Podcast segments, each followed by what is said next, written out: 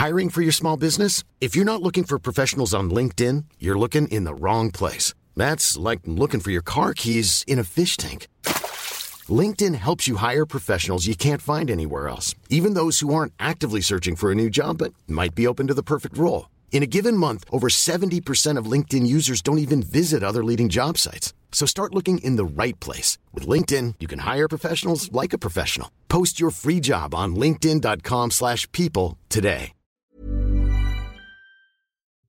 C'est ça, puis tu vois, il y a des mots, bah, je te disais, euh, compliqué, je l'ai enlevé, Hum, cher, je l'ai enlevé, et il y a aussi un mot qui est hyper important que j'ai complètement dégagé.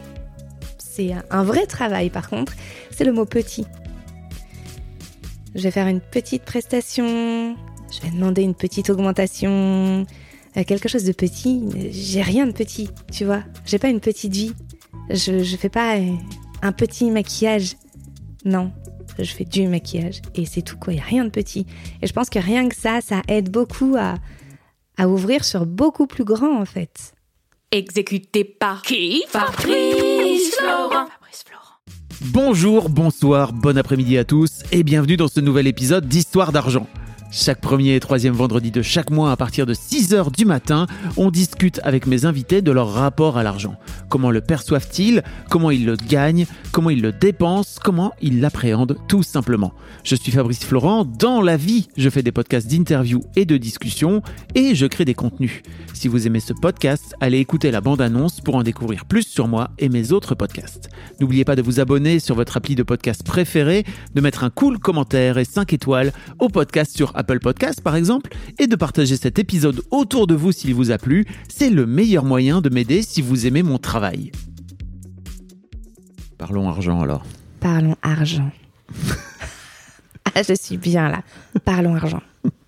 T'es stressé Pas du tout. Non? Oh non. Ok. Je suis bien. Quand on est avec toi, Fab, comme on pourrait être pas oh là là, arrêtez, arrêtez. On est donc avec Frédéric. Fred. Tu Ou Frédéric. Ou Frédéric. QE donc. Que... Ah oui, s'il vous plaît. Putain. Nous avons eu cet échange à propos euh, de ma banque. C'est comme ça que je t'avais contacté pour te dire Ouais. je suis chaud la braise quand on écorche mon prénom et notamment dans la banque. Ça me rend folle. Ok. Tu m'as dit, Fab, j'aimerais bien venir te, te parler d'argent parce que j'ai fait un gros travail sur le sujet depuis Un Quel- an et demi. quelques temps, c'est ça? Oui, Euh, et, et moi, je te dis, bah, viens. Es, dans la vie, tu es artiste? Tout à Tu te fait. définis comme ça? Je me définis exactement comme artiste entrepreneur. Ok. Pour Ah moi, oui. c'est hyper important d'avoir cette différence. Alors, il y a souvent des gens qui disent euh, tu peux faire la contraction, artpreneur. Ah ouais. Ouais. Mais euh, je trouve que c'est enlever le mot ist, enfin la fin. Mhm. J'aime artiste et j'aime entrepreneur. Entrepreneur, eux. Je me définis pas comme entrepreneuse. Pour moi, il y a plus un côté euh, sexuel, une femme entrepreneuse. Enfin, tu vois, une entrepreneuse dans, dans un bar, c'est une femme qui racole les gens et qui part avec. Quoi? Mais oui, Ok. donc je suis pas entrepreneuse, je suis entrepreneur euh, comme Frédéric. Voilà, Big up à toutes les entrepreneuses qui nous écoutent. en tout cas, qui se définissent comme entrepreneuses. Ouais, non, je, suis- je suis Euh, mieux. ok, euh, c'est marrant. Pour moi, je le, enfin, je le définis Non, comme non, ça. mais je comprends. voilà. Enfin, Ouais. tu vois, pas de jugement. hein. C'est juste, euh, c'est, c'est drôle en fait que tu, parce que tu sais, pour moi, il y a aussi un côté, c'est comme autrice. Les gens Oui. qui disent autrice et il y a d'autres femmes qui disent auteureux. Oui. Euh, et je trouve en fait euh, que j'aime, ce que j'aime bien dans entrepreneuse, c'est que bah, d'un coup d'un seul, tu sais qu'en fait c'est une femme. Tu peux te définir comme entrepreneuse. Oui. Il y a pas de, tu peux être sûr qu'il n'y a pas de, de, on peut pas te prendre pour un entrepreneur, tu vois. Oui, Et, mais c'est marrant que tu le vois comme euh, vraiment, en, en gros, c'est potentiellement des travailleuses du sexe, donc.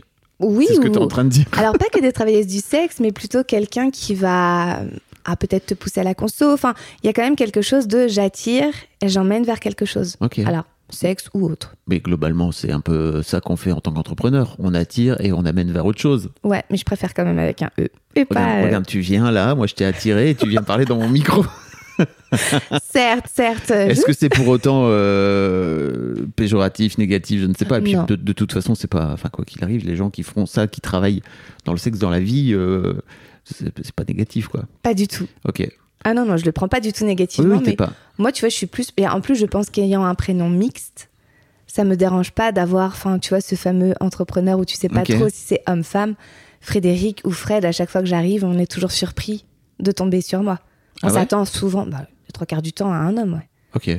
Donc quand, quand on appelle, enfin tu vois, dans un groupe ou quoi, Frédéric, Frédéric, oui c'est moi. Non, non, Frédéric. Ah, mais c'est vous Ok. Donc j'ai un peu l'habitude, enfin tu vois, de, de mélanger les genres, on va dire. Ouais. Et t'as as la sensation que ça a un peu impacté ta vie, justement, d'avoir. euh, et peut-être par rapport à l'argent, d'avoir eu ce prénom mixte? Ah, je sais pas, impacter ma Qui vie. est pas mixte euh, d'ailleurs, parce que tu vois, c'est pas comme oui. Dominique Oui. ou Camille ou tu vois. Bah, quand tu le prononces, oui. Oui, Quand tu l'écris, non. tout à fait. On est d'accord. Mm. Mais euh, je sais pas si ça a impacté ma vie. Je pense que j'ai un caractère qui se laisse pas faire. Mais je suis pas sûre que ce soit dû au prénom plus particulièrement. ou- Après, c'est vrai que je le raccourcis. Maintenant, je prends plus, depuis quelques mois seulement, euh, l'habitude de me faire appeler Frédéric. Justement. J'aime pas ce prénom en entier. Je préfère Fred. Mm. Et en fait, je me dis que finalement, quand tu enlèves une partie du prénom, bah, c'est un peu comme si tu enlevais une partie de toi-même. Du coup, je peux reprendre l'habitude. euh, je réapprivoise ce long prénom, Ouais, qui est long quand même, il y a beaucoup de lettres. bah oui. Donc, je le réapprivoise et je prends l'habitude de me faire réappeler Frédéric. Tu vois, quand je fais mes signatures de mail, avant c'était Fred ou euh, mon nom d'artiste. Maintenant, je le mets vraiment Frédéric. C'est quoi ton nom d'artiste? Mamselle Pastel, pour vous servir. Tu fais du body painting, c'est en tout cas c'est ta spécialité. Hein Tout à C'est fait. ça? Body painting et face painting. Et là, encore une fois, quand je me présente, il n'y a pas de. Je le, je le dis en anglais, et du coup, je suis face et body painter, parce que je vais pas dire body painteuse. Enfin, tu vois, ce serait un franglais un peu chelou. Et il n'y a pas d'équivalent en, en français. Je vais pas dire je peins des visages et des corps. Si je dis ça, on pense que je peins sur toile. Si je dis je maquille sur des visages et sur des corps, ça, ça prend 5 heures à expliquer ce que je fais. Je suis face et body painter. Point. Ok, je comprends. Est-ce que tu peux nous expliquer un peu en substance euh, ce que tu viens raconter et ce qu'on va, ce qu'on va, euh, je bug total. Ce, dont on va causer pendant euh, pendant toute cette pendant toute cette heure d'interview. En fait, je pense que ce qu'on va raconter, c'est plus le rapport d'un artiste à l'argent, à la façon de gagner de l'argent, à la façon de vendre son art. En tout cas, autour de ce que moi je sais en faire et ce sur quoi j'ai travaillé. C'est là-dessus que ça m'intéresserait d'aller, peut-être. Bon, on va y aller alors. C'est toi qui décides. Allons-y. Euh, la première question que je pose à tous mes invités, c'est si je te dis argent, pour toi, qu'est-ce que ça te renvoie? Plaisir, joie, euh, espèce sonnante et trébuchante. Donc des sous qui, qui tombent, c'est ça? Des Oui. gling c'est ça? Oui, abondance, euh, voilà, le- avec le geste qui va, tu vois, qui ouvre vers tout. euh, Ok. T'as t'as un, truc particulier par, dans le rapport au cash, au, au sous Oui. au- Ah, en fait, le rapport particulier que j'ai, c'est que je suis artiste et que sur mes stands, je mets souvent une tirelire à tips à pourboire. Euh, quand c'est autorisé, en tout cas de la part de mes clients. Parce qu'en fait, les gens me donnent d'eux-mêmes, sans que je demande quoi que ce soit, viennent me donner de l'argent. Étant en train de maquiller, je peux pas prendre l'argent dans les mains. En plus, c'est dégueulasse. Il faudrait que je me lave tout le temps les mains, etc. Donc, ils ont trouvé une feinte. J'ai un miroir avec un carré devant. Ils me glissent l'argent dans le miroir mais c'est pas du tout fait pour. Donc les gamins prennent l'argent, enfin c'est n'importe quoi. Donc j'ai mis maintenant une tirelire et je me rends compte à quel point avoir du cash c'est important parce que bah quand tu croises quelqu'un qui fait quelque chose de chouette, t'as envie. C'est un peu une reconnaissance, tu vois, de dire euh, même si t'es payé, bah j'ai envie de te donner un, un petit truc, voilà, en plus. Donc j'aime le cash et je trouve ça dommage qu'on l'enlève. C'est un peu le jeu des banques. hein, euh, dégager le cash, enlever le black, euh, voilà. Et puis surtout, enfin moi je trouve que je fais partie de ces gens qui n'ont jamais de monnaie sur Oui. eux. Et qui, quand le sans contact est arrivé, était euh, vraiment j'étais joyeux.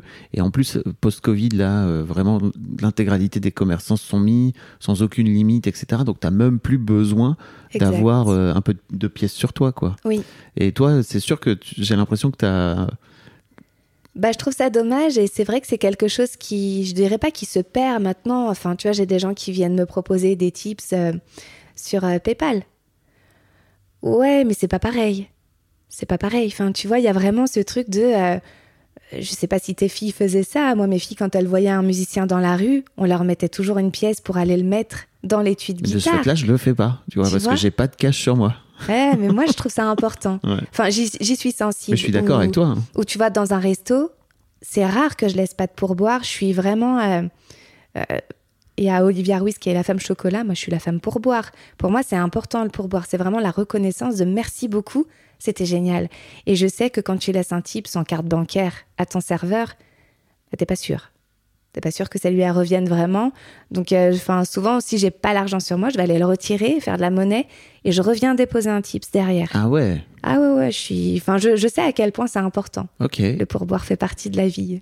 Et t'as as développé cette. euh, Enfin, ça devient d'où en fait cette, euh, cette culture du pourboire comme ça? Parce que c'est pas. Tu vois, autant aux États-Unis, tu vas euh, là-bas, en fait, les serveuses, comme elles- les serveurs, serveurs sont payés que aux tips. Ils Oui. ont tendance à. En plus, ils voient si t'es étranger, ils te disent Alors bon, mon gars, il faut que tu rajoutes 10 balles, d'accord? T'as compris? Ils te le mettent en gros. Mais c'est vrai que sinon, il y a une- vraiment une culture du pourboire là où en France, j'ai l'impression que ça se, ça se fait pas trop, quoi. Ben, je sais pas si je l'ai toujours eu, mais j'avais vraiment ce truc, bah, je te dis, par rapport à nos enfants où on leur laissait euh, de- des sous pour aller, euh, bah voilà, euh, euh, dire que c'était beau, la Mm. musique, ou enfin tout ça.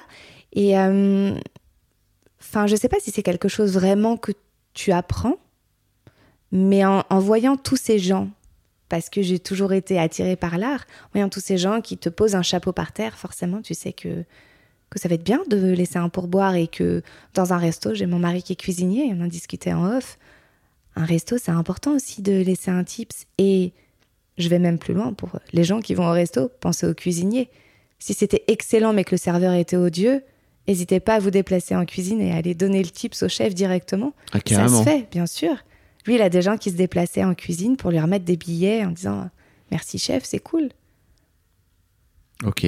Ça te, ça te- Ce que je voulais savoir, c'est est-ce que tu as la sensation que ça a fait partie d'une forme d'éducation chez toi ou comment, tu, comment ça t'est venu en fait? Je je saurais pas vraiment répondre. franchement, je crois que ça fait 20 interviews que je fais là. T'es la première qui me parle aussi ouvertement, tu vois, de la culture du pourboire. Ok. Trop intéressant. hein. Ok.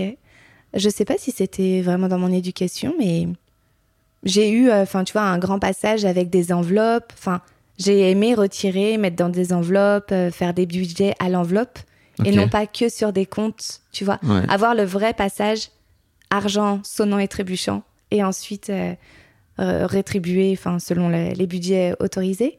Donc, je pense que j'ai toujours eu du cash avec moi, en fait. C'est rare que j'en ai pas. D'accord. Et souvent, enfin, si j'en ai pas, je vais aller en retirer parce que je trouve que c'est c'est important. Ouais. Et est-ce que tu as la sensation que d'avoir eu cette, euh, je sais pas, cette habitude d'avoir du cash, ça t'a aussi peut-être facilité le rapport à l'argent? Non, Ok. je pense pas. Parce que l'un des trucs que Christian Junot fait, alors si vous êtes, c'est le premier épisode que vous écoutez, je vous invite à écouter le tout premier épisode de ce podcast qui s'appelle euh, avec Christian Junot, qui est lui coach dans la relation à l'argent, c'est qu'il incite les gens à aller toucher l'argent. Parce que c'est vrai que c'est un truc vraiment qu'on a tendance à oublier. Mm. Euh, et de, le- de, de juste le, le palper, quoi, de palper des billets, de palper des pièces, etc. Mais Mm. toi, pour le coup, t'as pas l'impression que ça t'a, ça t'a facilité? Non, je pense pas. Après, peut-être que le faisant naturellement, c'était peut-être plus simple. Ouais. Je sais pas. Je sais de tête que quand tu vas voir un psy, on te recommande de Ah, payer en cash Ouais. et non pas en carte. Mm. J'ai jamais été dans ce cas-là, mais je comprends la démarche en tout, en tout cas, tu vois, de me dire, ah d'accord, effectivement, il y a vraiment cette démarche plus que de, bon, bah, ce sera sur mon relevé de compte, Ouais. que je regarderai pas, je vais pas prendre le ticket, je vais pas voir, enfin, tu vois, Mm. c'est un peu différent. Ok.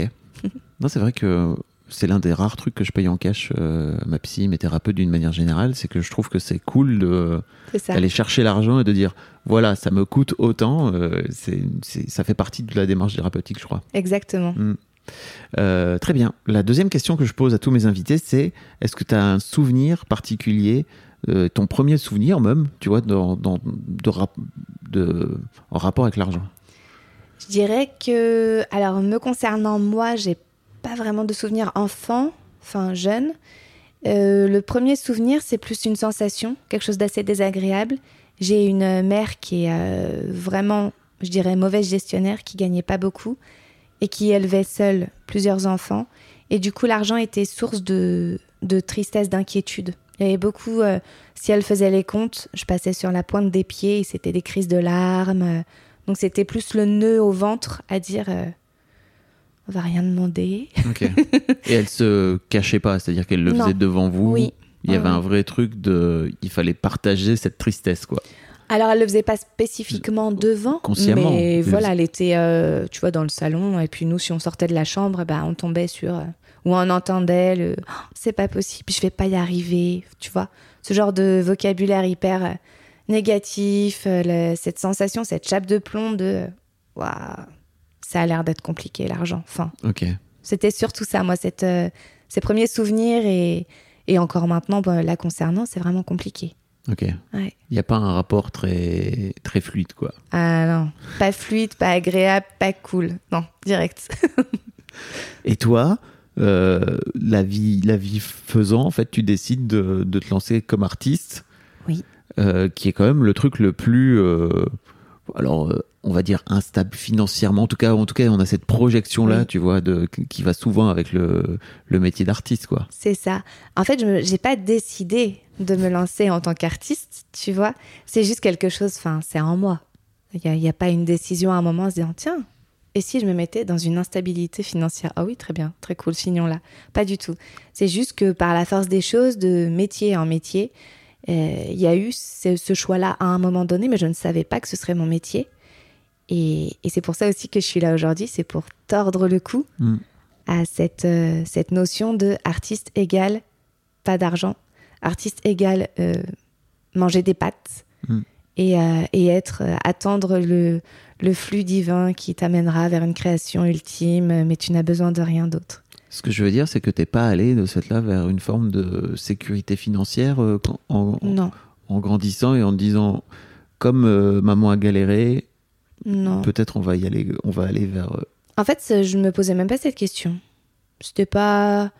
Je te dirais que l'argent est vraiment devenu quelque chose d'important et enfin un sujet sur lequel j'ai eu envie de travailler depuis vraiment un an et demi. Donc tu vois, j'ai 42 ans, enfin voilà, on va dire autour de la quarantaine, et, et c'est très clairement, enfin c'était pas un sujet, c'était pas une, non, c'était rien en fait. C'était rien? C'était, bah, j'en gagne, j'en dépense, euh, mais enfin, voilà, il, fait, il pleut, il fait beau, j'ai de l'argent, j'ai pas d'argent. voilà. Ok. Il y avait rien de, de particulier, tu vois. Ok. Et j'avais pas une envie de faire carrière, par exemple. J'avais pas euh, un truc en tête de me dire, il me faut absolument tant par mois pour être bien. Je faisais mes comptes et ça s'arrêtait là, quoi. D'accord. Non, mais je me demandais à quel point euh, vraiment cette, euh, cette euh, maman, en tout cas cette situation particulière en rapport avec ta mère, t'avais pas, je sais pas, un- infusé un rapport avec l'argent un peu complexe, quoi. Ah bien sûr, oui, oui. Et c'est pour ça que là maintenant, je, enfin, je pense que j'ai quand même fait ce travail un petit peu en amont, tu vois. Il a vraiment éclos depuis quelques temps, mais je pense que j'ai préparé le terreau avant. Comment t'as fait?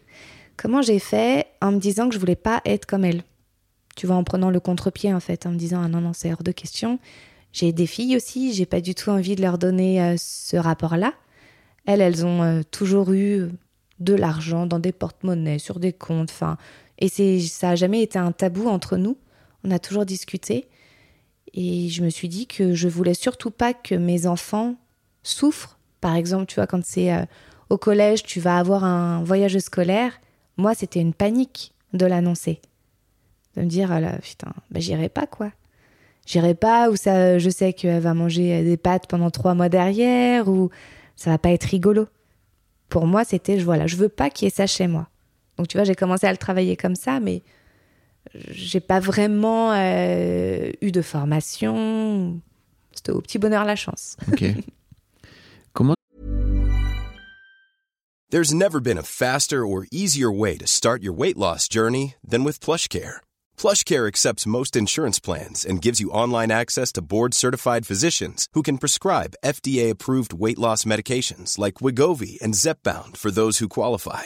Take charge of your health and speak with a board-certified physician about a weight loss plan that's right for you. Get started today at plushcare.com slash weight loss. That's plushcare.com slash weight loss. plushcare.com slash weight loss. I'm Sandra, and I'm just the professional your small business was looking for. But you didn't hire me because you didn't use LinkedIn jobs. LinkedIn has professionals you can't find anywhere else, including those who aren't actively looking for a new job but might be open to the perfect role, like me. In a given month, over 70% of LinkedIn users don't visit other leading job sites. So if you're not looking on LinkedIn, you'll miss out on great candidates like Sandra. Start hiring professionals like a professional. Post your free job on linkedin.com/people today. Tu vis, euh, en, gros, euh, parce que j'imagine que tu as commencé à bosser vers 20-25 ans. Euh, oui, en fait, j'ai j'ai bossé assez tôt. J'ai décidé de faire une école de danse. Euh, Juste après le bac, je vais redoubler. À cette époque, on redoublait encore. C'est plus trop le cas maintenant, mais voilà. Du coup, à 19 ans, j'ai attaqué une école de danse à Paris. Et en fait, je voulais être maman. C'était, oui, j'avais vraiment envie d'être maman. Du coup, c'était vraiment le projet euh, de, ce moment-là. Donc, euh, avec mon cher et tendre, on a décidé de, faire des enfants, de prendre le temps qu'il fallait pour euh, faire des enfants. Et comme on les a enchaînés, en fait, j'ai pendant trois ans été ou enceinte, ou en train d'allaiter, ou en train de m'occuper de bébé. Donc, j'ai pas vraiment travaillé. Mais à partir de 23 ans, oui, là, j'ai bossé, parce que j'ai arrêté cette école, et sans avoir ce diplôme, j'ai quand même donné des cours. Donc tu as eu trois enfants entre tes, 20 et, entre tes 19 et tes 23 ans, on va dire. J'ai eu, bah, j'ai été maman à 21, 22, 23. À Waouh. 23. 23, c'était fait. J'avais les trois enfants. Voilà. Mais tu vois, c'est un peu comme une to-do list. Ouais. Je suis, je te disais en début d'épisode, je suis pas une meuf qu'il faut trop euh, ni ennuyer ni euh, faire traîner quoi. J'ai des choses à faire et euh, et avoir des enfants, je savais que ça allait prendre du temps et je savais, enfin, je savais euh, avant de les avoir, tu sais jamais en fait. Mais je pensais que ça allait euh, me mettre entre parenthèses pendant un certain moment et que c'était maintenant parce que j'avais pas de choses probantes en fait sous la main et que je pourrais tout construire après finalement. Donc je préférais me mettre entre parenthèses tout de suite et enquiller derrière. C'est un calcul comme un autre. T'as fait quoi alors après, en sortant, de cette période de, maman dans, la vie et dans ton rapport à l'argent? Alors déjà, pendant cette période, on a voyagé. On a habité euh, pendant euh, un certain temps en Nouvelle-Calédonie, ensuite en Polynésie française. J'ai eu des accouchements prématurés, enfin bref, des trucs où du coup, financièrement, s'est posé la question euh, si ça n'avait pas été pris en charge. Tu vois, je suis arrivée en hélico. Là, on s'est dit, euh, si c'est pas pris en charge, ben, on va rembourser pendant 20 ans. Ça a été vraiment une panique à un moment de se dire, waouh, comment c'est possible que ça coûte aussi cher? Ben oui, ça coûte très très cher les soins. euh, Et puis pareil, les couveuses, enfin voilà, c'était des soins qui étaient vraiment excessifs. Par chance, c'était pris en charge, donc euh, ça nous a pas du tout grévé financièrement. Et juste après ça, donc on a terminé en France, on est arrivé en France et euh, on a choisi de vivre dans un endroit au pied du Mont Blanc. Et je suis arrivée avec mon maigre bagage dans la maison de quartier euh, de ce village en disant est-ce qu'il y aurait euh, des cours de danse pour adultes? Parce que bah, j'ai quelques kilos à perdre. Et là, la dame me dit, bah, en fait, euh, notre prof de danse euh, vient de démissionner. Si vous connaissez quelqu'un, ben moi, je suis prof de danse, donc oui, si vous voulez. Donc j'ai juste eu le temps de sevrer ma dernière et, d'arriver pour donner des cours de danse. J'ai été tout de suite en CDI, salarié, avec une paye qui me semblait vraiment correcte. C'était en francs. Au début, euh, ah non, c'était directement en euros. Le franc, c'est quand on était en, en Polynésie. Et, et du coup, j'ai passé dix ans comme ça à donner des cours de T'as danse. te souvenir de ta paye à l'époque? Eh ben non. non, puis enfin, tu vois, ça fait un moment, donc euh, je dirais que j'étais à- alors, de tête, hein, je pense que été à 15 euros de l'heure en CDI, et c'était lycée sur l'année. Donc ça m'allait bien parce que tu vois, dans la gestion d'un budget, j'avais pas à me casser la tête quand j'avais beaucoup de semaines de cours ou des vacances, j'avais toujours la même paye. Et puis j'avais ce fameux 13e mois, puis une prime, et enfin, ça me permettait de pas réfléchir, c'était bien, je faisais ce qui me plaisait, etc. Donc voilà, j'ai enchaîné que- comme ça pendant dix ans au sein de la même structure jusqu'à un moment où euh, mon corps euh, m'a rattrapé clairement et il m'a dit euh, en, sortant d'un cours, j'ai été euh, très fatiguée, j'arrivais plus à monter les escaliers. J'ai dû porter ma jambe pour me mettre dans ma voiture. Oui. Je me suis dit, waouh, oh, j'ai dû forcer ce soir. Le lendemain, j'ai commencé à me décaler euh, sur la droite. Je me cognais dans mes murs. Enfin, tu vois, tu connais ta maison par cœur, donc voilà. Euh, je commençais à me cogner, euh, à plus pouvoir lever mon bras. Donc là, on s'est dit, oh, AVC, enfin, tous les trucs, j'ai terminé euh, aux urgences, on m'a fait tout un tas d'examens pas drôles, ponction lombaire, euh, on a suspecté une maladie de Lyme, euh, un AVC, une, une sclérose en plaques qui se mettait en place. Enfin, bref, ça a été comme ça pendant un certain temps. J'ai passé un mois et demi en gros à quatre pattes, sans contrôle de mon corps. Je pouvais pas toucher mon nez, tu vois, les yeux fermés, je savais pas où était mon nez sur mon visage. C'est complètement improbable. Et en tant que danseuse, c'était extrêmement vexant et humiliant. tu vois, de plus du tout avoir ce contrôle euh, dans mon corps. Et, et en fait, je pense que c'était peut-être un burn-out physique. Enfin, Ah, c'est- ok. c'est ce qui me permettait. Vous n'avez jamais trouvé de cause Non. euh, particulière. Non, Juste ton corps, il était en train de dire maintenant c'est fini, bébé. exactement. En fait, euh, voilà. Tu vois, si j'avais eu une jambe cassée, ça aurait pas du tout eu les mêmes répercussions. C'est juste que là, j'ai été dans un tel arrêt et il a fallu un mois et demi pour que je lâche réellement. Donc pendant un mois et demi, j'ai continué en mode c'est pas grave, si je peux pas me déplacer, les gens me porteront. Enfin, j'étais vraiment, tu vois, tête brûlée. quoi. Non, j'irai jusqu'au bout, en mode warrior. Et puis, bah, il a fallu se rendre à l'évidence que non, que non. Et, et quand j'ai vraiment accepté ça, Ton, ton corps gagne toujours. hein. Exactement, mais tu vois, j'en étais pas consciente. Ouais. Puis, enfin, pour moi, j'avais une hygiène de vie incroyable. Ouais. Enfin, voilà. Bref, du coup, j'ai terminé. Ceci est un grand mensonge. Ah ouais. mais enfin, c'est pour moi, c'est la plus belle expérience qui me soit arrivée. Je- J'en suis très reconnaissante, vraiment. D'avoir été obligé de t'arrêter comme ça et de te, de te mettre face aux limites de ton corps, tu veux dire? Exact. Ouais, d'être vraiment dans cette vulnérabilité de. euh, je pensais que ça n'arriverait qu'aux autres. Mhm. Ça ne peut pas m'arriver. Je suis parfaite. J'ai j'ai une hygiène de vie incroyable. Je fais du sport tout le temps. Enfin, tu vois, il ne pouvait rien m'arriver. J'étais euh, invincible. Bah, pas du tout. du coup, ça a été génial parce que bah, il a fallu vraiment travailler sur moi euh, violemment. Enfin, pour le coup, ça a été euh, quand même assez violent. Et en même temps, c'est grâce à ça qu'a découlé bah, toute la suite de l'aventure entrepreneuriale, mais que je ne savais pas qui allait arriver. Voilà. Donc c'est grâce à tout ça que je suis qui je suis maintenant. Ok. Oui. Donc c'est à ce moment-là que tu te lances un peu dans le, dans le body painting, c'est ça ou... Alors à ce moment-là, je me rappelle que euh, au moment de faire une école de danse à 19 ans, j'avais eu le choix ou faire une école de danse privée ou faire une école de maquillage privée. Et comme j'étais euh, une jeune femme stupide et que ma mère ne voulait pas que je fasse école de danse, évidemment, j'ai fait l'école de danse. C'était très intelligent. Et surtout, je me suis dit, voilà, l'école de danse, il faut avoir un certain niveau que j'avais. Donc, c'était aussi un peu l'ego qui disait, euh, bah, t'es doué, fais-le, quoi. Alors que l'école de maquillage, il suffisait de payer, je pouvais le faire plus tard, finalement. Et puis, bah, je ne l'ai jamais fait. Mais par contre, je me suis euh, lancée seule en me disant, bon, c'est quand même ce qui me plaisait beaucoup à l'époque. Allons-y gaiement, j'ai envie de ça. Donc euh, j'ai juste pris euh, quelques couleurs, quelques pinceaux, et j'ai commencé à proposer à, à mes anciennes élèves de danse bon, quelques petits trucs à droite à gauche. Et puis il y a une maman qui a vu, qui a trouvé ça joli, qui travaillait à la mairie et qui m'a dit bingo, on te prend sur le carnaval. tu, tu te faisais payer par les élèves ou c'était vraiment non, non, un truc c'était euh, vraiment. euh. J'essaye en fait, Ouais. tu vois. Et là, je me suis retrouvée embarquée à maquiller sur un carnaval euh, en n'ayant jamais fait ça. En me disant, ok, c'est cool. Et là c'est pareil, euh, la mairie te demande de venir. À aucun moment tu te dis ok ça peut, ça va être une prestation. Ah là, c'était payant par contre. Ok. Ouais, ouais, j'ai fait payer. euh, J'avais déjà un statut d'auto-entrepreneur parce que j'étais engagée par d'autres structures pour donner les cours de danse. Ok. Et eux, ils me demandaient des factures. Oui, mais tu vois la différence entre ok, je suis légitime pour, pour être prof de danse, parce Oui. qu'en fait c'est ton métier, entre guillemets, Oui. et de passer à bah ok, j'ai ce hobby là, euh, qui est un peu ma passion depuis tout le temps. Bah, c'est pas forcément un pont très simple à faire de dire euh, bah, je vais aussi me faire payer pour le truc pour lequel euh, je prends du plaisir et qui, et qui est cool. quoi. Mm. Mais je sais pas comment j'ai, je me suis dit que j'allais euh, me faire payer pour ça, mais je me suis seulement dit, en fait, c'est une mairie. Je ne vais enfin, pas du tout travailler gratuitement pour des gens d'une mairie, c'est hors de question.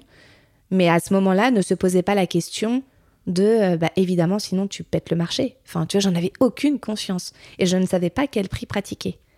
Donc, par chance, euh, enfin voilà, le bouche à oreille a vraiment bien fonctionné dès le début. Les gens se sont donné mon nom sous le manteau. Et puis, euh, dans une structure où je donnais des cours de danse, ils avaient fait intervenir une maquilleuse. Et je m'entendais très bien avec eux. Du coup, ils m'ont ressorti la facture de la maquilleuse. Donc là, Ah, j'ai vu. yes. Voilà, c'était un bon premier jet, tu vois. Et là, j'ai vu qu'elle était à 45 euros de l'heure. Leur- Excuse-moi, mais tu leur as demandé la facture oui. C'est toi qui leur as demandé? Ok. j'aurais dit, en fait, je sais pas combien on gagne. C'est un bon tip, ça. Ouais, pour, pour déterminer vos prix, essayer Oui. d'aller trouver des prix de concurrents. C'est ça. Et du coup, ils m'ont sorti la facture où c'était 45 euros de l'heure. Donc là, moi, de tête, hein, vraiment là-dedans, je pense que j'étais à 15 euros de l'heure, 45 euros de l'heure, mais j'avais l'impression d'être Crésus. Enfin, oh, c'était génial. Tu vois, j'avais gagné plein d'argent avec 45 euros de l'heure. Donc, je me suis mis à 45 euros de l'heure, qui me semble bien. Et, euh, et puis, bah, en toute innocence, tu vois, j'ai fait des flyers, j'avais indiqué mes tarifs. Donc, je me, compte, je me crée un compte sur euh, Facebook, je mets mon flyer.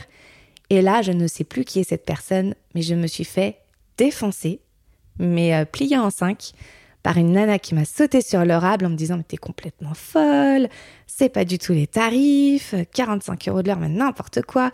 Elle m'a pliée. Alors, la démarche était cool en Mais soi. c'était pas assez cher, c'est ça? C'était pas assez cher.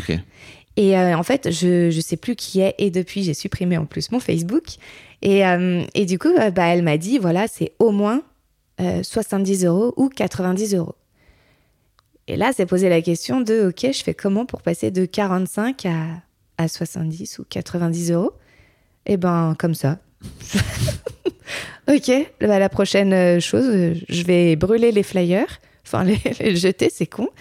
Et je vais passer tout de suite à 90 euros. Allez, go, c'est parti, quoi. T'as doublé tes tarifs en l'espace d'une minute. Bah oui. Ok. Oui, parce que je comprenais, enfin, tu vois, elle avait euh, eu la maladresse de le faire, on va dire, violemment, mais le fond était juste de pouvoir dire, tu peux pas faire ça, parce que moi, qui ai plus d'expérience que toi et qui suis à ce prix-là, t'es en train de me péter tout le marché.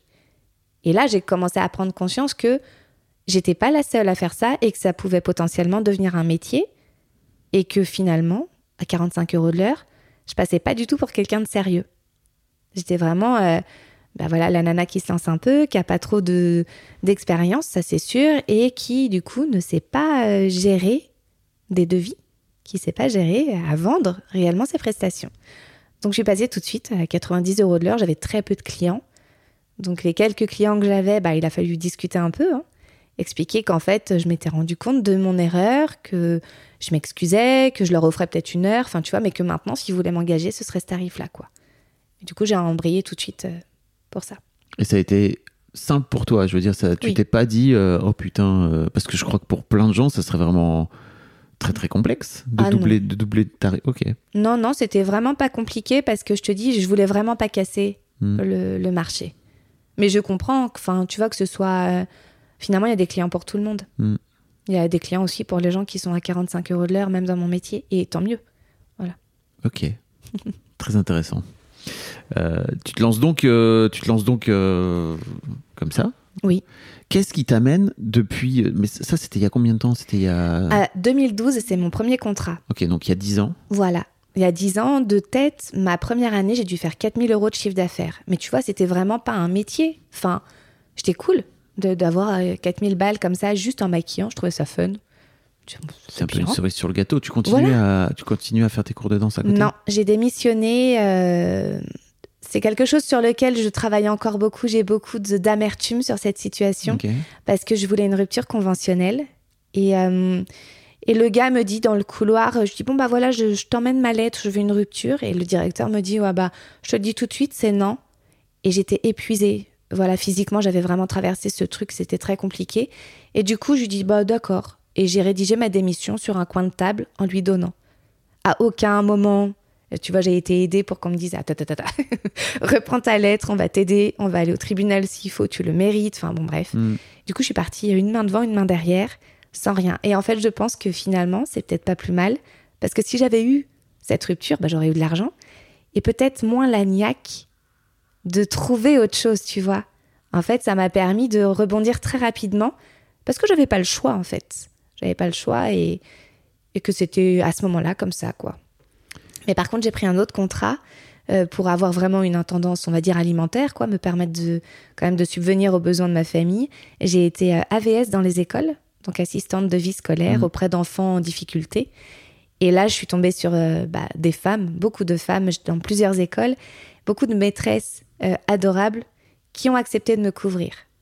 Parce qu'il y a plein de fois où finalement mon activité de maquillage a pris beaucoup trop d'ampleur très rapidement et je me suis retrouvée à devoir travailler euh, deux semaines à l'autre bout de la France en même temps que je devais être deux semaines auprès d'un enfant. Et du coup, elles n'ont rien dit, elles m'ont couvert euh, au détriment Alors, c'était des enfants qui n'avaient pas besoin de beaucoup d'aide, mais quand même, j'étais pas là pour rien.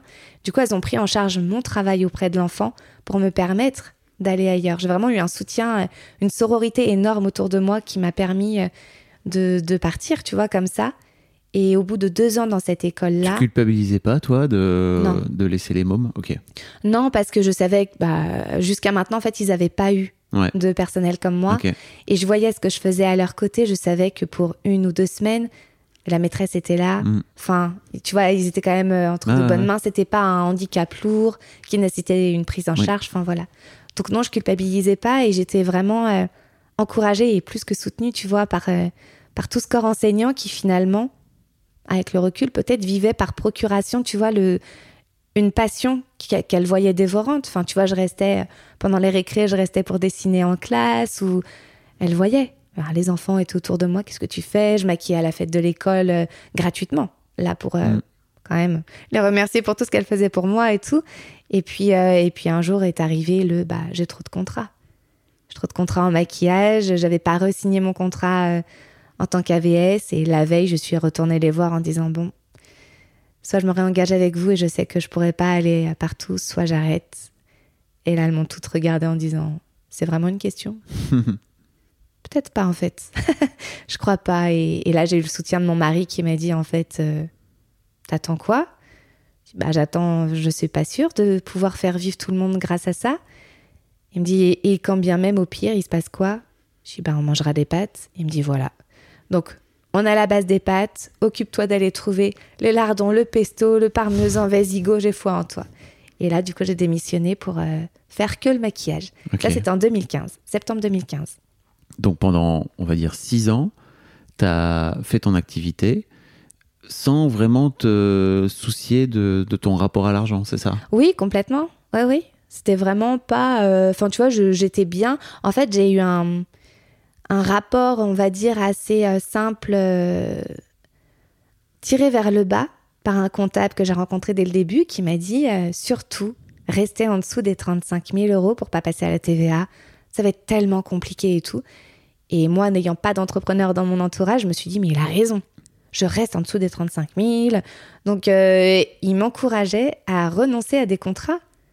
Non, mais c'est complètement débile. Enfin, C'est une vraie, c'est un vrai très bon conseil de, commencer déjà par très bien s'entourer et de pas s'entourer de gens qui vont potentiellement vous tirer vers le bas. En tout cas, c'est un bon conseil quand tu débutes. Oui. Mais t'étais pas, pas débutante en fait. Bah, en fait, au moment où je suis allée le voir, donc c'est à partir de 2012, euh, non, à partir de 2015, là, je me suis vraiment dit, bon, il faut faire les choses dans l'ordre. Est-ce que mes factures sont bien Est-ce que mes devis sont cohérents Enfin, voilà, j'ai vraiment besoin de prendre conseil. Et c'est là qu'il m'a dit, euh, quoi qu'il en soit, votre activité augmente bien et tout, mais restez vraiment en dessous des 35 000.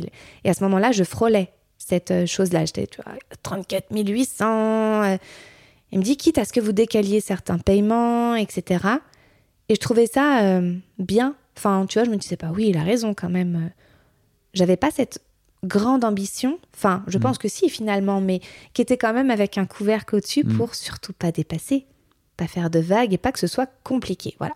Et Cette barre a été relevée, non, des 35 000 euros depuis? Oui, mais en fait, tu as la TVA quand même, à partir de 37 500, je crois, Ok. ou 36 500, quelque chose comme ça. Et, et du coup, il y avait vraiment cette peur panique, tu vois. Et justement, il me rappelle en me disant, voilà, il y a un, un doublement du plafond, mais restez quand même autour des 35 000. Et du coup, bah voilà, je me suis pas posé de questions. Et puis, bah, le Covid est arrivé. Mais tu te, euh, excuse-moi, mais tu Mm. te, tu- t'es pas demandé en fait, mais en fait, peu importe la TVA ou pas de TVA, qu'est-ce que ça change globalement dans ton activité, quoi? Non, parce que en fait, j'avais peur de faire des papiers. C'était quelque chose qui me, qui me stressait. Tu vois, le, le rapport à l'administratif, c'est souvent ce qu'on te dit. Bah voilà, moi je suis plus à l'aise avec un pinceau à la main qu'avec une calculette, évidemment. Et en fait, non, j'enlève le évidemment. Parce que c'est pas normal. En fait, on doit être autant à l'aise avec un pinceau qu'avec une calculette. Si on n'est pas à l'aise avec la calculette, personne ne le fera pour nous. Donc euh, j'ai appris par la force des choses. Et c'est vraiment, j'ai fait un épisode là-dessus, c'est le pire conseil qu'on m'ait jamais donné. Rester en dessous des 35 000 à cause de cette foutue TVA qui fait peur à tout le monde. Mais tu vois, c'est un peu la croyance imitante, quoi, comme euh, les légendes urbaines, la dame blanche, enfin voilà, les trucs comme ça, bah t'as la TVA. Voilà, faut pas passer la TVA, sinon c'est la cata, quoi. Donc euh, je suis restée vraiment sagement là-dessous, mais en étant consciente quand même que j'avais un fucking potentiel, tu vois. Parce que j'arrive, enfin, tout le monde me disait, mais, mais qui est des gosses ça, Enfin, ça n'a pas de sens. En plus, t'es pas à Paris, donc comment tu vas faire pour trouver des contrats? Et puis tu vas te vendre comment? Et puis c'est pas très sérieux, et puis tout ça. Enfin, c'était pas une question, tu vois. Et au bout d'un moment, quand tu dépasses les 30 000 euros de chiffre d'affaires, tu te dis, bah, en fait, j'y arrive bien quand même à, à mon truc. euh, 31, 32, 33, 34, et 35, stop. Je vais pas au-dessus. S'il faut, je- je- j'enlèverai des contrats ou. Tu vois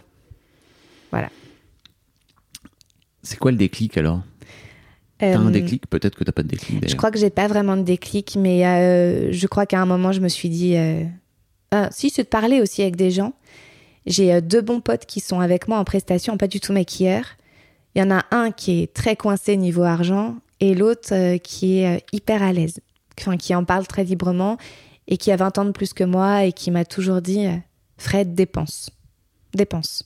Arrête de d'avoir peur de manquer. Parfois, il faut faire le premier pas, avoir l'impression de tomber dans le vide et en fait, tu as quelque chose en dessous qui te rattrapera. Et tu vois, il m'a fallu du temps pour comprendre ce qu'il voulait vraiment dire. Et, et finalement, de fil en aiguille, le fait de parler avec eux et de me rendre compte combien eux, ils engrangeaient, je me suis dit, putain, en fait, j'ai vraiment une grosse marge. je peux faire beaucoup plus.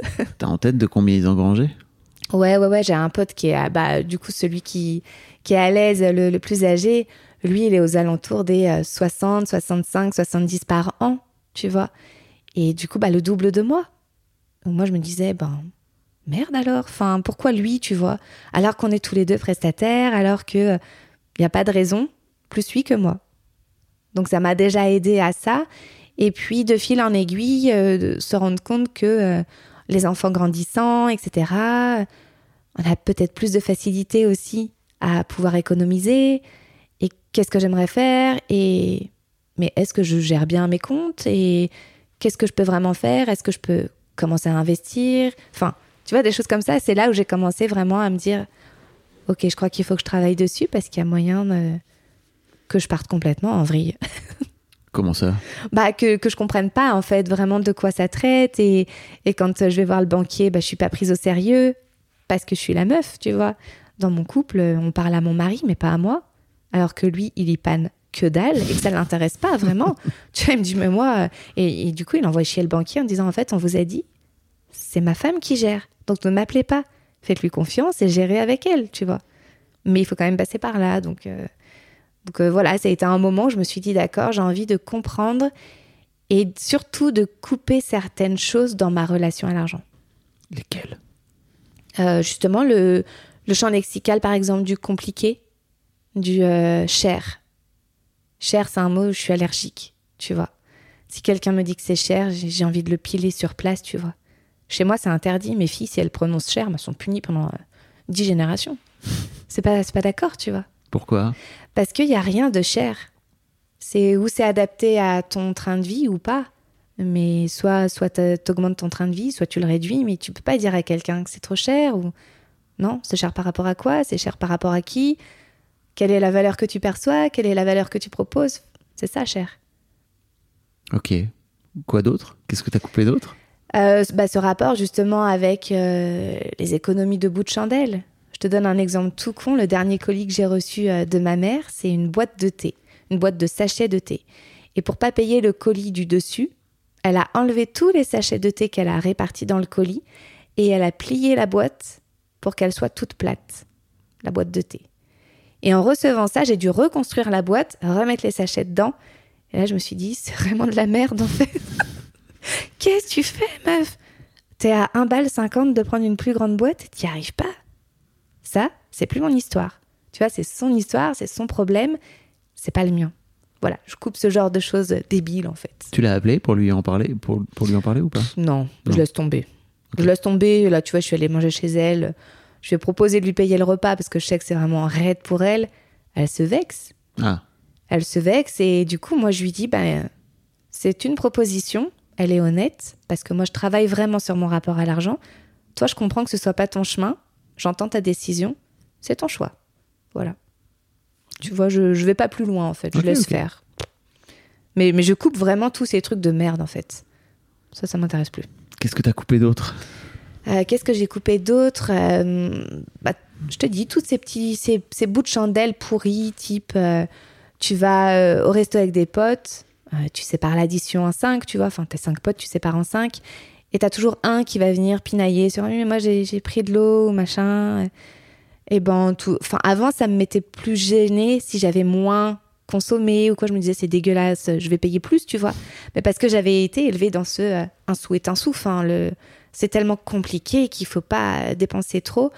Et maintenant, je m'en fous. Enfin, je me mais va, va, sépare en 5. même si j'ai pas bu de vin, même si. Je m'en fous, en fait. C'est c'est le bon moment qu'on passe. Ou, euh, alors, je dirais pas que j'ai continué de couper, mais tu vois, j'ai ouvert aussi des choses. Type aller dans des endroits luxueux ne coûte pas forcément super cher. Ce, ce fameux mot que je déteste. Ben voilà, tout le monde va te dire mais non, tu peux pas aller là, ça coûte une blinde. Ben non, en fait. Je me rends compte que non. Et ça, je m'en rendais pas forcément compte avant parce que parce que j'ai pas été élevée comme ça et qu'il a fallu vraiment travailler sur. euh, en fait, c'est tout à fait euh, possible. Là, je suis allée à Milan il y a pas longtemps et j'ai pris un billet au dernier moment à la Scala qui m'a coûté 13 euros. Et du coup, pendant que j'attendais dans la file, je cherchais sur mon téléphone un équivalent chez McDo. Tu vois, pour parler euh, à- à ma communauté et dire en fait, pour 13 balles, tu peux avoir 20 nuggets à McDo ou une place à la Scala. Tu choisis quoi? Voilà, ce genre de choses, tu vois, j'ouvre vraiment sur euh, ce, ce que je mérite. Ok. Et comme tu disais, tu as ouvert tout ça. J'imagine que tu as aussi ouvert ton potentiel de chiffre d'affaires avec. Parce Eh oui. que ça va avec, j'imagine. Exactement. Ben, en fait, l'année dernière, euh, on est là pour parler chiffres. Oui. Voilà. L'an dernier, pour la première fois l'été, j'ai calculé ce que j'étais en train de gagner. Le 26 août, en deux mois, j'avais gagné 9 951 euros. J'étais à 49 euros des 10 000. Et j'avais jamais réalisé ça. Et là, je me dis, Comment c'est bah, je, je comptais pas en fait, je m'en foutais. Enfin, tu vois, j'avais des sous, mais je comptais pas le, le total à- euh, en deux mois. Combien ça faisait, pas par un exemple? tableau euh, Non, de mais suivi non. de chiffre d'affaires, etc. etc. Pas du tout. Ok. Pas du tout. J'avais juste un cahier où je marquais, mais il n'y avait pas un total qui était fait. Ah non, très freestyle. Complètement freestyle. Vive Et- les tableurs, hein. Enfin, j'ai envie de vous dire, euh, aujourd'hui, il existe euh, un truc très simple, euh, Google, enfin Excel, euh, même Google fait des super tableurs. Vous pouvez faire une somme en l'espace de vraiment deux clics, quoi. Voilà. Et ben ça, je ne le faisais pas. Et du coup, l'été dernier, je me rends compte, le 26 août, que j'en suis à 9 951 euros, ce qui en soi était génial pour moi. Et sauf que là, je me suis vraiment dit, meuf, t'es à 49 balles, des 10 000, c'est quand même un seuil à passer. Donc j'en parle, mon banquier est mort de rire, il me dit, mais Fred, s'il faut te donner 50 euros, on te donne 50 euros et tout. Je dis, non, je veux trouver mon contrat moi-même euh, pour dépasser une première fois ce 10 000 en deux mois. C'est vraiment important. Mais, tu, mais c'est la première fois que tu dépassais 10 000 en deux mois, t'en es sûr Ou parce Oui, que comme tu oui, suivais oui. pas? Ok, d'accord. Oui, oui, en- euh, là pour euh, ces deux mois, oui. Et du coup, je réfléchis, euh, j'en parle un peu à droite à gauche et je me dis, je suis prête à prendre finalement, peu importe le contrat, il faut que je le dépasse, tu vois. Il me reste que cinq jours pour terminer, euh, je sais pas du tout. En plus, je pars à Lyon euh, pour euh, emménager une de mes filles. Au moment de monter en voiture, je me dis, est-ce que je prends mon matériel? Bon, non, je le prends pas, on verra. De toute façon, au pire, je suis à deux heures de route. On arrive à Lyon, on se gare, on va dans le métro, pas de réseau, je ressors, un message vocal. Oui, Fred, j'ai donné ton numéro, il y a quelqu'un qui cherche pour une presta, rappelle-la. Évidemment, je rappelle la meuf, la meuf me dit La maquilleuse nous a planté, vous êtes dispo après-demain? Oui, oui, c'est à Lyon, blablabla. Là, je lui fais un devis et du coup, je me fais un aller-retour pour aller chercher tout mon matos. Ce qui n'est mais- pas, euh, pas spécialement rentable ce Non. comme, euh, comme non, mais bon, je le savais. Oui. Ouais, bref, je ne me suis pas écoutée, qu'importe. et du coup, j'ai dépassé mon 10 000 euros. Tu vois, j'étais à 10 700. euh. Et là, c'est vraiment ultra cool de me dire, OK, donc si j'arrive à faire 10 700 en deux mois, bah, potentiellement, c'est du 5 000 euros par mois. Bah, je devrais pouvoir le répliquer plusieurs fois, tu vois. D'autant que j'ai pas forcé, euh, je suis pas dans un démarchage agressif, etc. Et donc, euh, j'ai réfléchi. Enfin, cette année, je me suis dit, bah, faut au moins faire autant. Et là, on est fin juin. L'été n'a pas commencé et je sais que j'ai déjà 11 200 euros assurés. Donc, tu vois, je me dis. Pour, pour, Pour le mois juillet, de août. juillet-août. ok. Ouais, juillet-août, pour les deux mois. Pour 25 prestations. Donc, en soi, c'est pas non plus. Enfin, tu vois, j'ai encore plein de temps pour trouver des clients. Et, et je suis vraiment rassurée de ça. Enfin, tu vois, de me dire, euh, j'ai débloqué quelque chose là-dessus parce que j'ai vu que c'était possible. La classe. Je sais pas si c'est la classe, mais c'est le début de la classe. Au moins ça. Mais c'est ça, c'est qu'en fait, tu te dis, euh, ok, j'ai j'ai vraiment en- en- enclenché un truc, c'est ça? Ouais. Ouais. Ouais, ouais, j'ai vraiment cette impression euh, de puissance. Tu vois, de puissance et d'ambition comme quelque chose d'inarrêtable, mais pas euh, de façon prétentieuse, comme j'ai pu l'être quand j'avais eu mes soucis physiques, à dire ça n'arrivera jamais à moi, puisque je suis parfaite à ce moment-là. Là, c'est vraiment quelque chose euh, vraiment de, de profond en moi qui me dit, ce n'est que le début. Je sais pas comment mieux l'expliquer que ça. Tu sais d'où ça vient? Non. Ok. Non, mais enfin, j'ai un fort caractère. J'ai un fort caractère et, euh, et T'avais une- un fort caractère à 30 ans aussi. oui, mais je pense que moins, Ok. moins parce que justement, j'ai eu ce truc qui m'a mis plus bactère et j'en suis revenue. Donc forcément, c'est que derrière, enfin, je suis un peu une, une machine, ouais. Je suis un peu une machine, un, un bulldozer qui euh, ou un phénix qui peut renaître de ses cendres à tout moment, tu vois. Ouh. il, y y a vraiment quelque chose dans ce goût-là, ouais.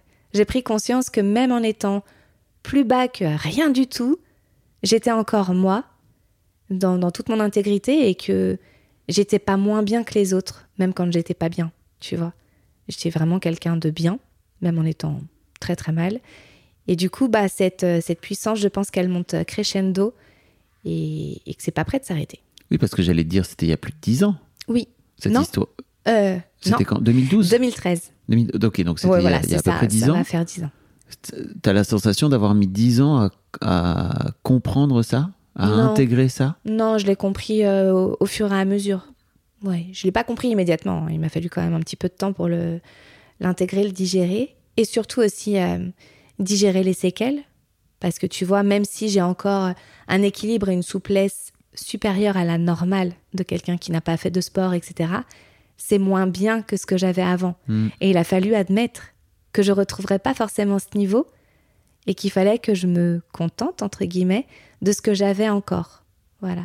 Et ça, aussi, ça a mis du aussi en train de vieillir, ça va avec, quoi. Tu vois, le corps qui se petit à petit se détériore et Je suis pas d'accord. s'améliore plus jamais, quoi.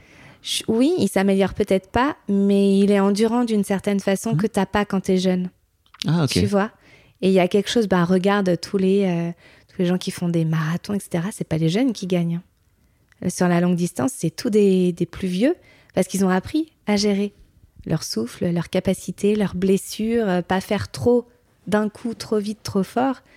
Et je pense que je suis plutôt là-dedans, tu vois, finalement. euh, on va dire un peu un vieux diesel qui met du temps à chauffer, mais une fois que c'est lancé, euh, Vra. Tout est dans le vra. Euh, ok. Ok, ok. Est-ce qu'il y a des, des choses sur lesquelles tu aurais aimé parler? Hmm. Peut-être par rapport aux artistes, rappeler que euh, travailler au chapeau ou au rabais, c'est pas une option. C'est pas une option, c'est pas quelque chose qui est souhaitable et, je sais qu'on le fait tous, ne serait-ce qu'au début, ne serait-ce que peut-être pour se rendre compte que c'est pas cool, mais que c'est pas quelque chose qui est euh, viable dans une vie artistique. Et rappeler qu'un artiste n'est pas synonyme de gens fauchés. Qu'est-ce qui fait que qu'est-ce qui fait que t'es pas tombé dans le panneau, notamment de, du rapport un peu pété que pouvait avoir ta mère à l'argent? Bah, le fait de pas vouloir lui ressembler. Ouais. Le fait de prendre le contre-pied, enfin tu vois, à un moment tu réfléchis à ton éducation et soit tu vas dans le même sens, soit tu vas à l'opposé. Mais elle aurait pu te refourguer, comme c'est très souvent le cas, tu vois, euh, toutes ces trouilles, toutes ces. Elle me, l'a- elle me les a refourgués. Ok. Je pense que j'en ai eu beaucoup, tu vois. Mais, mais justement, tout ça, ça a été coupé, quoi. Hmm. Ça a été coupé. J'ai pris une formation en ligne à propos de l'argent, euh, que j'ai vraiment bien appréciée. Elle- est longue et fastidieuse, mais euh, elle donne quand même des clés. En tout cas, moi, ça m'a, bien aidé. Et c'était du coup euh, vraiment l'opportunité de me rendre compte qu'il y avait des choses impalpables. Enfin, cette, cette histoire d'énergie, moi, me parle beaucoup. Je sais que si je suis vraiment dans cette énergie du manque, de j'ai pas assez, enfin, tu vois, sur l'été dernier, par exemple, je disais pas j'ai pas assez d'argent par rapport à mes 10 000 euros. Je disais pas il me manque 49 euros. Je disais j'ai envie de gagner 49 euros. Je travaille beaucoup sur mon champ lexical, je travaille beaucoup sur euh, ce que je vais attirer finalement. Alors je sais que ça peut paraître un peu perché, qu'il y a beaucoup de gens qui sont beaucoup pragmatiques, on va dire, mais moi, ça, c'est quelque chose qui m'aide et qui me permet de me dire euh, les mots ont leur importance. Oui, puis en fait, euh, au-delà de percher, euh, je sais que par exemple, Christian parle beaucoup d'énergie, d'énergie que tu fais vibrer, etc. Ce qui est un truc peut-être que certains peuvent percevoir comme perché. Oui. Pour revenir un peu plus terre à terre, pour moi, il y a un vrai truc aussi de bah, tu programmes aussi ton cerveau de façon très basique en venant dire j'ai envie plutôt que j'ai peur. Oui. C'est hyper simple de transformer cette phrase négative potentiellement en phrase, en, en phrase positive et que le simple fait de le dire et de le répéter et de se mettre dans, dans- justement dans ce champ lexical positif Mm. fait aussi que ton cerveau est, est lui-même en train de se muscler d'une autre façon quoi. C'est ça. Puis tu vois, il y a des mots, bah, je te disais, compliqué, je l'ai enlevé. Hum, cher, je l'ai enlevé. Et il y a aussi un mot qui est hyper important que j'ai complètement dégagé. C'est un vrai travail par contre. C'est le mot petit. Je vais faire une petite prestation. Je vais demander une petite augmentation. euh, quelque chose de petit. J'ai rien de petit, tu vois. J'ai pas une petite vie. Je, je fais pas euh, un petit maquillage. Non je fais du maquillage et c'est tout quoi, il n'y a rien de petit. Et je pense que rien que ça, ça aide beaucoup à, à ouvrir sur beaucoup plus grand en fait. Très intéressant. Ouais, t'as- t'as quand même fait. Là, les gens le voient pas, mais t'as fait une grimace. tu pourrais dire ouais, c'est vrai.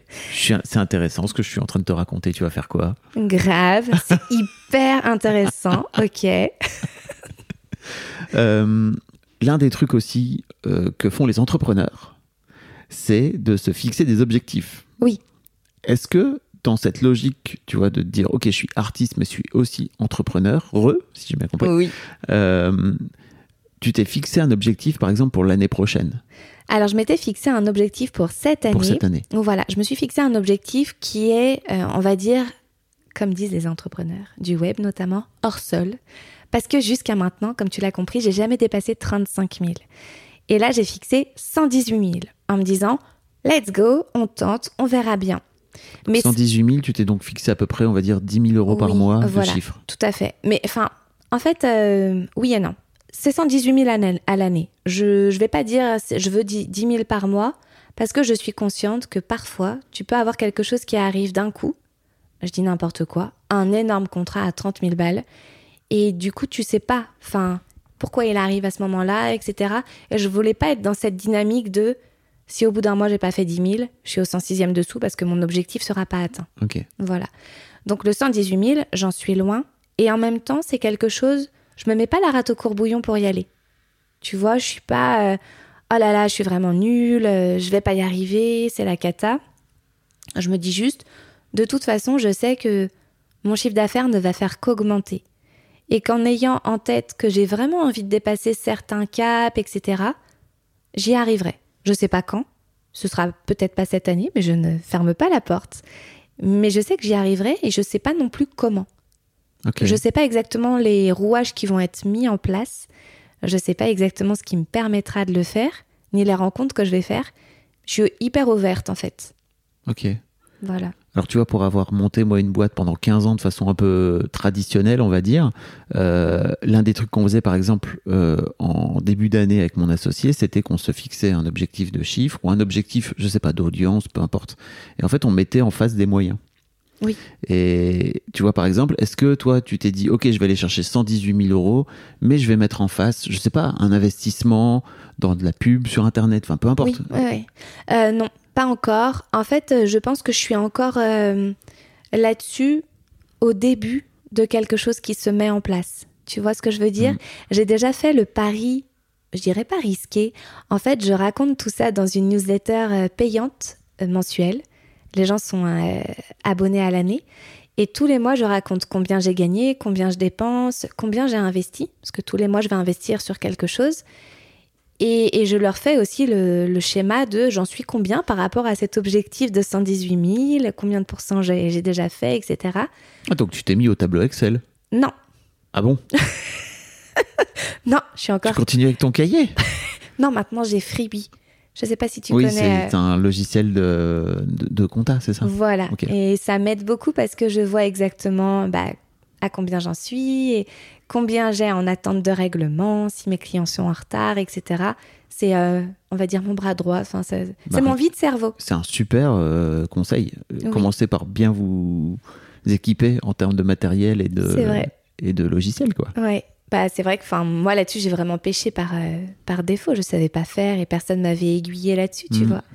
Donc, euh, donc voilà. Et, mais bref, toujours est-il que je raconte tout ça tous les mois et que ça m'aide à justement euh, aller un petit peu plus loin. Enfin, tu vas continuer de me projeter tout en n'ayant pas honte de là où j'en suis. Tu vois, en disant, bah, peut-être que j'atteindrai pas ces 118 000 cette année et c'est pas grave. Et en fait, euh, je, suis très reconnaissante de là où j'en suis maintenant. Par contre, il y a des choses que je commence à mettre en place maintenant. Il y a des choses que je souhaite arrêter, des clients pour lesquels je n'ai plus envie de travailler. Et tout ce tri-là prend un peu de temps à faire. Donc je sais que vitesse ne rime pas avec précipitation. Je vais prendre le temps de vraiment faire tout ce tri et de savoir exactement le prochain missile vers quoi il va être tiré, tu vois. Mais de pas faire euh, feu d'artifice dans tous les sens, euh, comme j'ai pu faire avant en étant euh, youhou, tout feu, tout flamme. euh, là, j'ai besoin de plus cibler et peut-être après, justement, de pouvoir faire comme tu faisais avec tes associés, ouais. vraiment savoir exactement quoi et avoir une frappe chirurgicale, quoi. Et ça te plombe pas de t'être fixé un objectif tellement inatteignable que tu, tu sais pertinemment, là tu vois on est au milieu d'année, Oui. tu te dis ok je vais pas réussir à l'atteindre ou en tout cas ça va être difficile à atteindre, ça te plombe pas? Pas du tout. Ok, moi ça me flinguait hein, si j'avais un objectif. Non mais il y a une année où je me suis fixé un objectif beaucoup trop élevé Oui. et en fait euh, j'étais ah, mais j'arriverai jamais à atteindre mon objectif. Ouais. Bah en fait, je me dis que euh, y a aussi ce côté de tu prends un objectif qui est haut, donc tu fais des choses qui te rapprochent de l'objectif peut-être beaucoup plus facilement que si mon objectif, tu vois, était à 60 000. Bon, bah je serais beaucoup plus tranquille en fait. Tu vois, je me dirais, ah bah j'en suis pas loin, ça va être plus T'as facile. fait combien de t'avais- t'as fait combien de sous euh, l'année d'avant? Euh, L'année d'avant, bah euh, là il y a quand même le Covid. Enfin, Oui, tu vois, je suis quand même dans une dynamique, ça reprend, Ouais. mais c'est pas encore. euh, Mm. J'étais à 28 Ok. l'an dernier. Mais en fait tu vois de passer de 28 à 60 c'était déjà dingue. Bien sûr, mais oui et non parce que avant Covid, j'étais vraiment sur le 35 en me Oui. en me rabaissant tout le temps. Mm. Tu vois, en essayant pas plus. Et là, comme j'ai déjà augmenté mes prix fortement, j'ai dépassé euh, plein de, de caps. Enfin, tu vois, maintenant, je, je fais des devis à, à quatre chiffres tout de suite. Enfin, quand j'ai des prestats, c'est bon, j'ai plus envie de me faire chier. J'ai mis en place un, un prix minimum que je n'avais pas avant. Donc, je me cassais la tête à aller sur des prestats pour gagner à peine 100 balles. Enfin, Mm. tu vois, maintenant, je suis plus du tout là-dedans. Donc, je sais que ce sera plus simple à atteindre. Et en même temps, je suis tout à fait consciente que bah, c'est encore une reprise, mine de rien Ok. qu'il n'y a pas encore toutes les prestats comme on voudrait, que les gens sont encore un peu réticents, que ça peut s'annuler. Enfin, tu vois, il y a encore ça. Donc je sais aussi qu'il faut du temps. Il faut du temps et, et je le conçois. Je ne fais que du maquillage à l'eau. Tu vois, ça part à l'eau.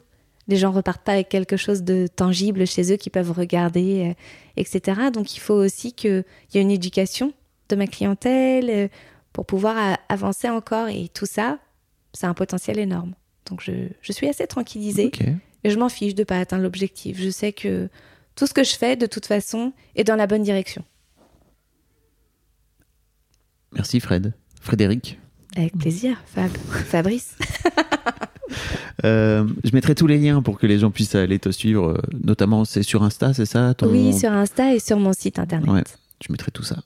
On n'a pas parlé, mais tu as un podcast aussi où tu racontes un petit peu Exact. ta vie, ta vie d'artiste entrepreneur. Oui. à plus. À plus. Imagine the softest sheets you've ever felt. Now imagine them getting even softer over time. That's what you'll feel with Bowl and Branch's organic cotton sheets. In a recent customer survey, 96% replied that Bowl and Branch sheets get softer with every wash. Start getting your best night's sleep in these sheets that get softer and softer for years to come. Try their sheets with a 30-night guarantee. Plus, get 15% off your first order at bowlandbranch.com. Code BUTTERY. Exclusions apply. See site for details.